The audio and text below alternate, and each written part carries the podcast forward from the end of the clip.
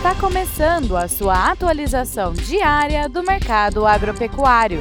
Fique agora com o Agro no Instante, da Scott Consultoria. Olá, eu sou Ana Paula Oliveira, médica veterinária, zootecnista e analista de mercado da Scott Consultoria, e hoje estou aqui para mais um Agro no Instante.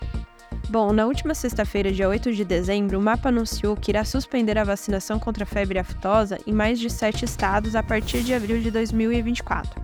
Os estados que deixarão de realizar as campanhas de vacinação contra a febre aftosa serão Amapá, Bahia, Maranhão, Pará, Rio de Janeiro, Roraima e Sergipe. Estes estados pertencem aos blocos 2, 3 e 4 do Plano Estratégico do Programa Nacional de Vigilância para a Febre Aftosa. Bom, a portaria com a confirmação será publicada no Diário Oficial da União em breve. E além disso, também deve ser notificado uma antecipação da vacinação para o mês de abril de 2024, ao invés de, de ocorrer em maio.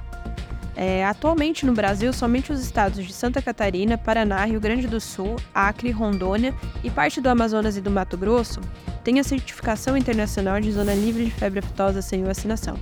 E agora, por último, a partir de 2024, o estado de São Paulo é, também não estará mais vacinando contra a febre aftosa. Bom, a meta é que o Brasil se torne totalmente livre de aftosa, sem vacinação, até 2026.